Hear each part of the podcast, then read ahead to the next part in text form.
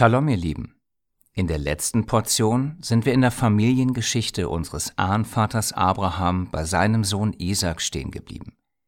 Mit ihm geht es in der aktuellen Portion auch weiter, wobei der Fokus der Geschichte sehr schnell auf seine beiden Söhne Jakob und Esau wechselt. Von ihnen, vor allem von Jakob, werden wir dann in den nächsten Wochen noch mehr lesen. Aber erst einmal zu unserer heutigen Folge, die wir direkt mit dem ersten ungeduldigen Thema beginnen wollen. 20 Jahre warten. 1. Mose Kapitel 25 Vers 21 Rebekka konnte keine Kinder bekommen. Isaac betete daher für sie zum Allmächtigen, und der Allmächtige erhörte Isaaks Gebet, und Rebekka wurde schwanger. Direkt zu Beginn ein kleines Rätsel für euch. Wieso kommen wir durch diesen Vers auf die Idee, diesen Lehrblock 20 Jahre warten zu nennen? Wir geben zu, dass das eine schwierige Frage ist, selbst für Erwachsene. Aber vielleicht haben einige von euch dennoch Lust und wollen sich daran versuchen. Dazu ein kleiner Tipp, ehe wir gleich das Rätsel auflösen. Der Zusammenhang hilft bei der Suche nach der Antwort. Wenn ihr also mitmachen wollt, pausiert das Video und macht dann anschließend weiter. Die Antwort lautet, einen Vers vorher, also in 1. Mose Kapitel 25 Vers 20 steht geschrieben, dass Isaac 40 Jahre alt war, als er Rebekka heiratete. In Vers 26 steht, dass er 60 Jahre alt war, als seine beiden Söhne auf die Welt kamen. Es hat also 20 Jahre gedauert, bis er seine Zwillinge bekommen hat. Eine Frage dazu an euch. Was denkt ihr? Hat Isaac erst nach 20 Jahren dafür gebetet? So auf die Art, ups, jetzt merke ich ja, dass meine Frau gar nicht schwanger wird. Oder hat er schon direkt in der ersten Zeit, nachdem klar war, dass Rebecca nicht schwanger wird, für Kinder gebetet? Es ist ganz, ganz stark davon auszugehen, dass er sehr lange dafür gebetet hat. Ganz genau so wie sein Vater Abraham, der sogar 25 Jahre auf den Sohn der Verheißung warten musste. Könnt ihr euch vorstellen, auch so lange auf etwas zu warten? So lange für etwas zu beten? Kennt ihr jemanden, der gerne lange wartet? Wir zumindest kennen niemanden. Und was denkt ihr, warum niemand gerne lange wartet? Weil wir Menschen grundsätzlich ungeduldig sind. Wir möchten meist alles immer schnell haben, am besten sogar sofort. Das kennt ihr sicherlich auch von euch selbst, oder? Es ist aber so, dass unser himmlischer Vater genau das Gegenteil mag. Im Römerbrief Kapitel 5 Vers 4 steht dazu geschrieben, Geduld aber vertieft und festigt unseren Glauben. Was für eine passende Aussage auf die Situation mit Isaac, oder? Denn er hatte Geduld. Er betete immer weiter. Und das vertiefte und festigte seinen Glauben an den allmächtigen Gott. Erst recht, nachdem ihm Gott seine Zwillinge schenkte. Also noch einmal die Frage von zuvor dazu. Wir fragten euch, Könnt ihr euch das vorstellen, wie es gewesen sein muss, nach 20 Jahren Gebet so ein wundervolles Geschenk zu erhalten? Ihr seht also, geduldig zu sein, vor allem geduldig im Gebet zu sein, ist etwas, was unser himmlischer Vater sehr mag. Er mag es, wenn wir immer weiter beten, die Hoffnung nicht verlieren und voll und ganz auf ihn und seinen göttlichen Zeitplan vertrauen. Aber wie sind wir überhaupt zu diesem Punkt mit dem lange Warten gekommen? Wir hatten euch ein Rätsel gestellt. Wir fragten, wie uns 1. Mose 25, 21 dazu bringt, diesen Lehrblock 20 Jahre Warten zu nennen. Die Antwort war folgende. Wir haben uns nicht nur einen einzelnen Vers angesehen, sondern den gesamten Zusammenhang dieser Stelle. Dort zeigte sich dann, dass ein Vers vorher und fünf Verse später geschrieben steht, dass das alles mit Isaac und seinen Söhnen 20 Jahre dauerte. Anhand dieses kleinen Rätsels könnt ihr etwas sehr, sehr Wichtiges lernen, nämlich warum es so wichtig ist, alles in seinem Zusammenhang zu lesen und zu verstehen. Hier waren es nur sieben Verse, die euch zur Lösung geführt haben. Oft ist es aber so, dass wir ganze Kapitel oder Bücher ansehen müssen, um nur einen einzigen Punkt richtig zu verstehen. Am Ende gilt so oder so immer, dass wir die ganze Bibel in seinem göttlichen Gesamtzusammenhang verstehen müssen. Denn ansonsten könnte es passieren, dass wir zu einem falschen Ergebnis kommen und dadurch Gottes Willen nicht richtig tun. Der Gesamtzusammenhang der Heiligen Schrift ist also immer ein Teil des Schlüssels für das richtige Verständnis von Gottes Willen. Deshalb kommt sie auch gleich auf eure Schlüsselkarte.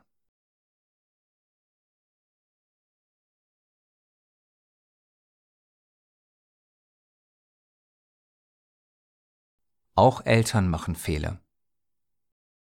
1. Mose 26.1 Es kam eine Hungersnot über das Land, eine andere als die frühere Hungersnot, die zur Zeit Abrahams gewesen war. Da ging Isaac nach Gera zu Abimelech, dem König der Philister. Im 26. Kapitel lesen wir davon, wie Isaac genau dasselbe passiert wie auch schon Abraham, es kommt zu einer Hungersnot. Und was tut Isaac?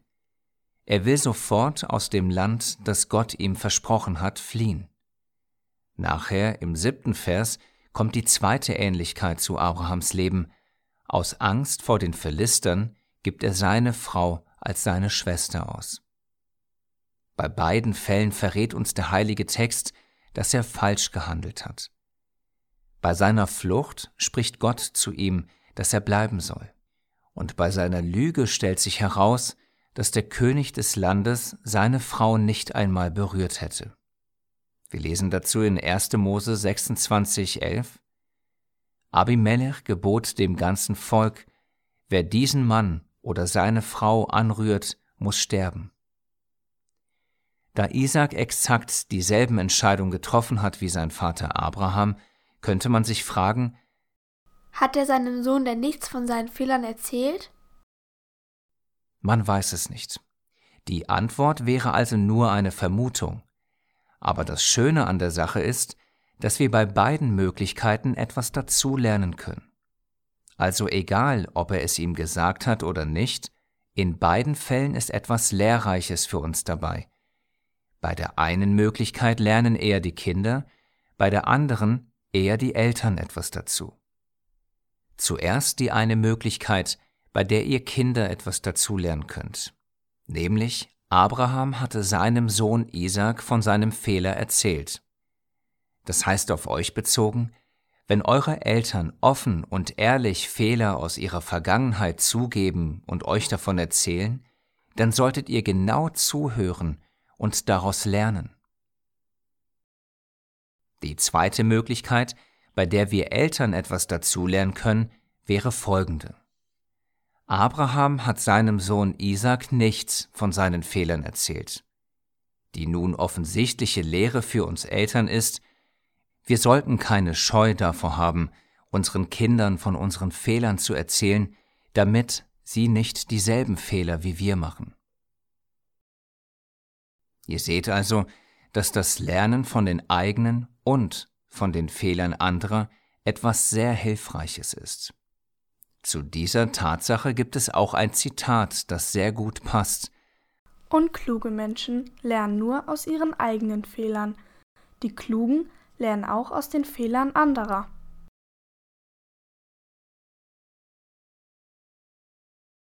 Daher eine kleine Aufgabe an euch. Geht zu euren Eltern und bittet sie darum, dass sie euch mindestens einen Fehler aus ihrer Vergangenheit erzählen. Dann redet darüber, wie ihr dieselben Fehler nicht wiederholt. Und wenn ihr möchtet, dann quetscht auch noch eure Großeltern über ihre Fehler aus.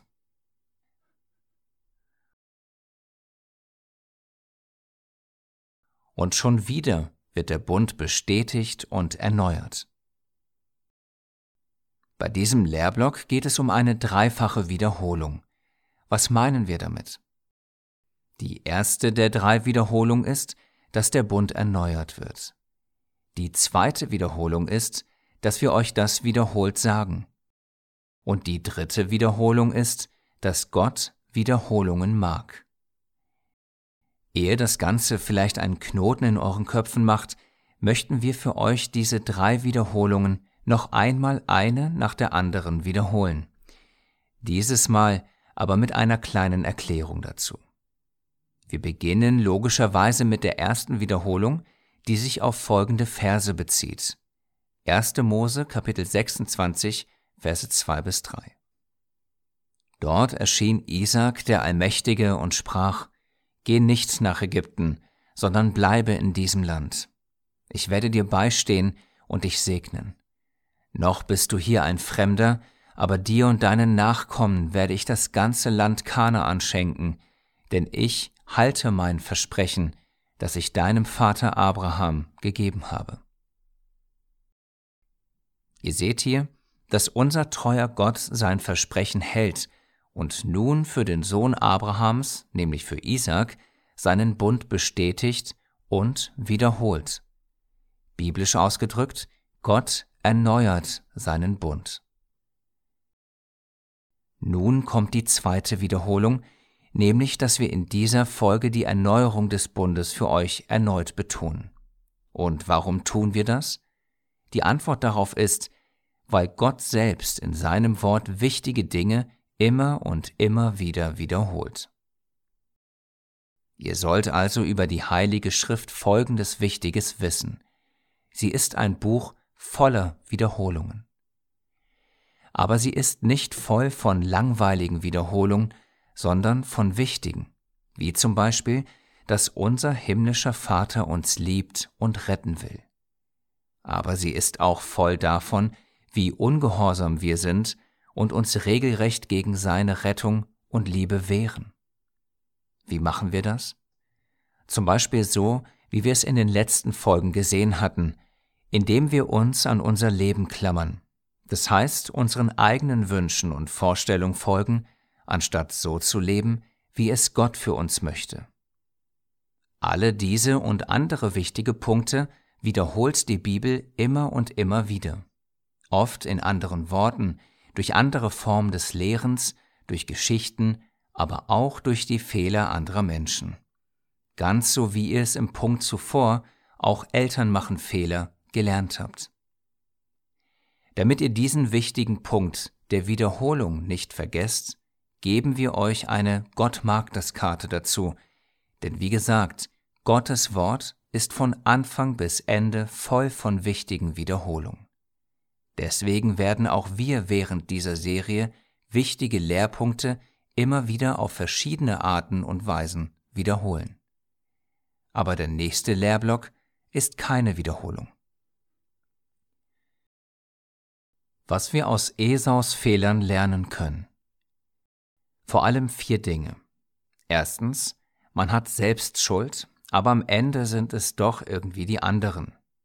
Zweitens, man will etwas unbedingt haben und alles andere wird einem egal. Drittens, man ist gierig und das lenkt von Gottes Willen ab.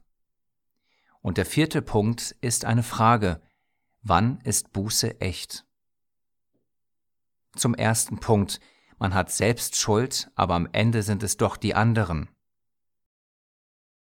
Kennt ihr das von euch selbst oder von anderen? Es ist glasklar, wer Schuld hat, aber am Ende wird alles so verdreht, dass es doch jemand anderes war. Genau so ist es bei Esau gewesen, der sein Erstgeburtsrecht verkaufte. Ehe wir genauer auf diesen Punkt eingehen, noch kurz etwas zum Thema Erstgeburtsrecht. Das Erstgeburtsrecht wurde, wie es der Name schon vermuten lässt, dem erstgeborenen Sohn der Familie gegeben. Dadurch erhielt er den doppelten Anteil des Erbes. Er hat also mehr bekommen als alle anderen Geschwister. Das klingt jetzt vielleicht ungerecht, dass der eine mehr bekommt als der andere, aber das ist nicht so. denn dafür hat der Älteste dann später auch mehr zu tun als die anderen. Er trägt mehr Verantwortung für die Familie und muss extra Aufgaben erledigen. Das perfekte Beispiel für mehr Verantwortung und extra Aufgaben tragen ist der Erstgeborene Gottes, unser Messias Jeschua. Er trug die Verantwortung für die ganze Welt auf seinen Schultern und hat die Aufgabe, die er von seinem Vater erhielt, für uns alle erfüllt. Ihm sei es gedankt. Nun zurück zu unserem Punkt, dass man wie Esau zwar selbst Schuld hat, aber die Schuld anderen in die Schuhe schiebt. Denn auch er verdrehte alles so, dass nicht er selbst, sondern sein Bruder Jakob an allem Schuld hatte. Dazu zwei Verse. Zuerst Esaus Worte in 1. Mose 27, Vers 36. Kein Wunder, dass er Jakob heißt, denn er hat mich getäuscht. Er nahm mir mein Erstgeburtsrecht weg.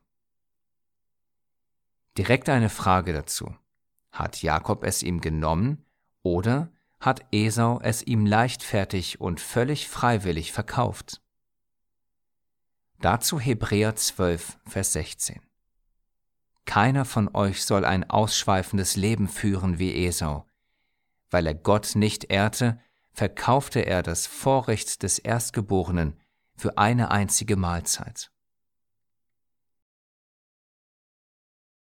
Du liest hier also, dass Esau ihm das Erstgeburtsrecht für eine einzige Mahlzeit verkauft hatte.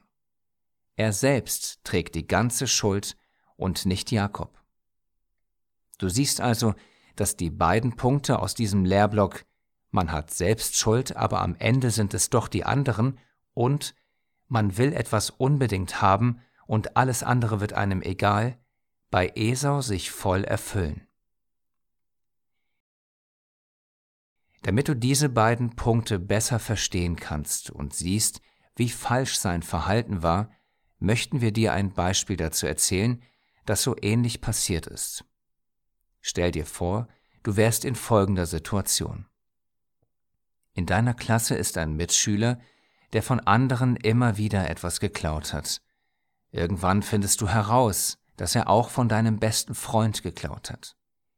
Damit du ihn nicht verpetzt, bietet er dir von den geklauten Sachen ein Handy an, das du dir schon lange gewünscht hast. Du nimmst es an und erzählst niemandem davon. Und wie es in solchen Situationen oft ist, kommt alles raus. Natürlich erfährt auch dein bester Freund davon und will nichts mehr mit dir zu tun haben. Nun hast du zwar für eine kurze Zeit dein Traumhandy gehabt, dafür aber deine Freundschaft zerstört und dem Dieb die Schuld zu geben, macht das Ganze nur noch schlimmer.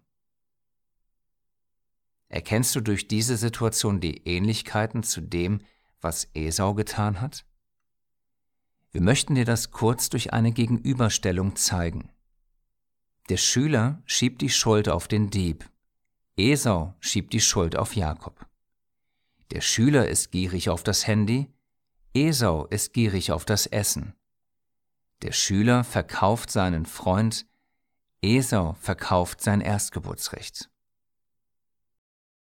Jetzt verstehst du sicherlich besser, dass es auch heute noch passieren kann, dass wir uns wie Esau verhalten. Leider passiert das sogar sehr, sehr häufig. Ganz genau so, wie wir in der vorletzten Folge das mit unserem Ego hatten. Da haben wir euch ja erzählt, wie die eine Familie unter sich dann immer den Spruch auspackt, na, ist Egon wieder da? Wenn mal wieder jemand egoistisch ist. Hier, wenn jemand die Schuld von sich auf andere schiebt, könnte man sagen, Komm schon, mach jetzt nicht den Esau. So, jetzt wo wir diesen Punkt besprochen haben, müssen wir kurz darauf eingehen, warum in Hebräer 12, Vers 16 steht, dass Esau Gott nicht ehrte. Hebräer 12, 16. Keiner von euch soll ein ausschweifendes Leben führen wie Esau. Weil er Gott nicht ehrte, verkaufte er das Vorrecht des Erstgeborenen für eine einzige Mahlzeit. Man könnte hier sich die Frage stellen, Warum steht in dem Vers, dass Esau Gott nicht ehrte? Schließlich hat er doch nur sein eigenes Erstgeburtsrecht verkauft. Um diese Frage zu verstehen, müssen wir uns kurz in die Familiengeschichte Abrahams, Isaaks und Jakobs hineinversetzen. Stellen wir uns dazu mal vor, wie es damals gewesen sein muss. Abraham ist ein einzelner Mann in einem fremden Land. Zu ihm spricht Gott, der Allmächtige, quasi aus dem Nichts. Und Gott, der Allmächtige, verspricht ihm dann, quasi auch aus dem Nichts, ein riesiges Land.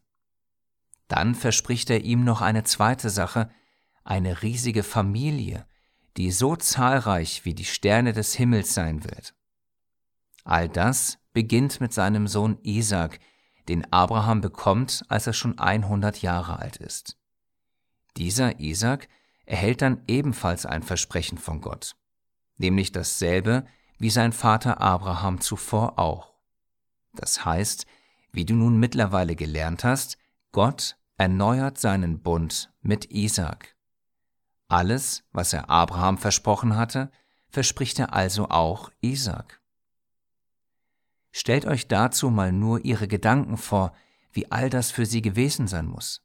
Gott, der Allmächtige, der Schöpfer von Himmel und Erde, verspricht ihnen etwas, ganz direkt, nur ihnen, dieser kleinen Familie und niemandem sonst. Wir lesen alle diese Dinge meist einfach so daher, aber wie heftig muss das für sie gewesen sein? Was muss in ihren Köpfen vorgegangen sein?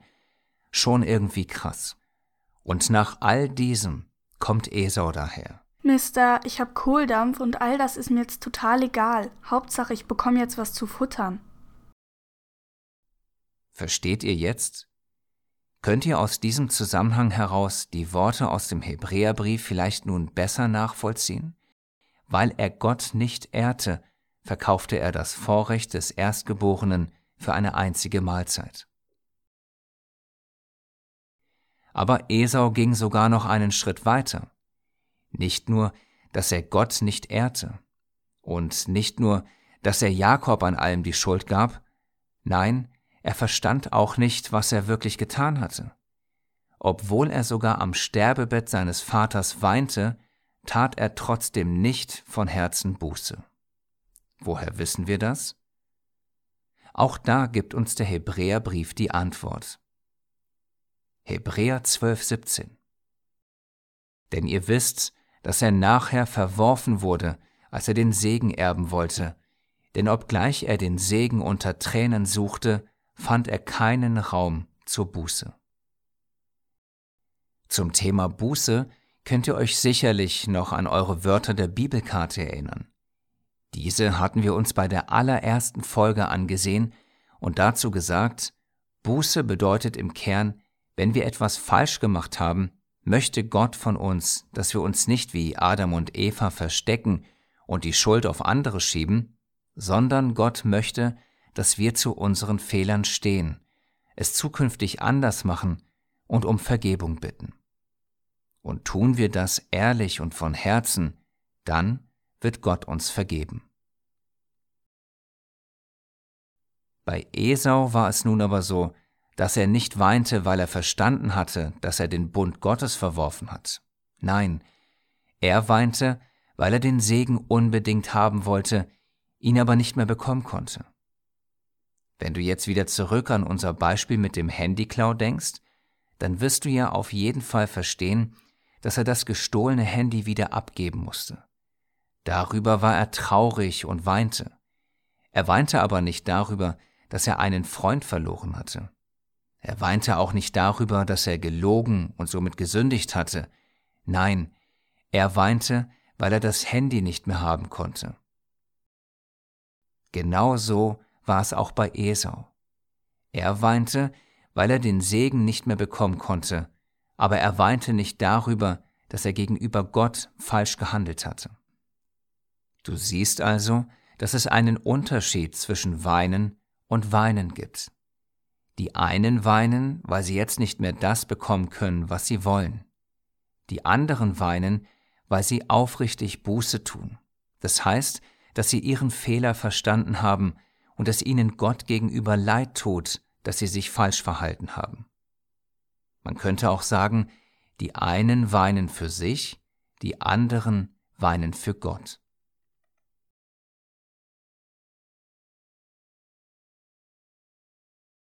Wir sind am Ende der heutigen Folge angekommen. Wie ihr es von uns kennt, wiederholen wir für euch die wichtigsten Punkte dieser Folge. Unser himmlischer Vater mag es sehr, wenn wir geduldig sind, immer weiter beten und auf ihn vertrauen. Römer 5,4 Geduld aber vertieft und festigt unseren Glauben, und das wiederum stärkt unsere Hoffnung. Lernt aus euren und aus den Fehlern anderer. Wir hatten euch dazu eine Aufgabenkarte gegeben.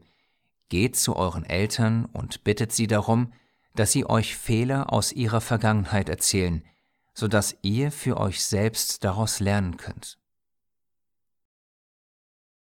Gott wiederholt wichtige Punkte immer und immer wieder. Die Heilige Schrift ist von Anfang bis Ende voll von wichtigen Wiederholungen, von guten wie schlechten Dingen, aus denen wir lernen sollen. Aus Esaus Geschichte können wir lernen, dass erstens wir nichts verdrehen und anderen die Schuld geben sollten, wenn wir selbst Schuld haben. Zweitens, wir sollten nicht gierig sein und alles sofort haben wollen, denn dann kann es passieren, dass wir falsche Entscheidungen treffen. Und drittens, wenn wir Fehler gemacht haben und traurig darüber sind, sollten wir uns prüfen und sehen, warum wir traurig sind. Sind wir traurig und blicken nur auf uns selbst, oder sind wir traurig, weil wir etwas aus Gottes Augen falsch getan haben? Wir hatten dazu den Merksatz, die einen weinen für sich, die anderen weinen für Gott. Wir hoffen, dass in dieser Folge wieder etwas für euch als Familie dabei war, so dass ihr an eurem Leben etwas verändern könnt und so unseren himmlischen Vater erfreut. In der nächsten Folge sehen wir uns dann an, wie Jakob seine beiden Frauen Lea und Rachel heiratet, viele Söhne zeugt, reich wird und dann wieder in seine Heimat zurückkehrt. Bis dahin wünschen wir euch allen Gottes Gnade, Liebe und Segen.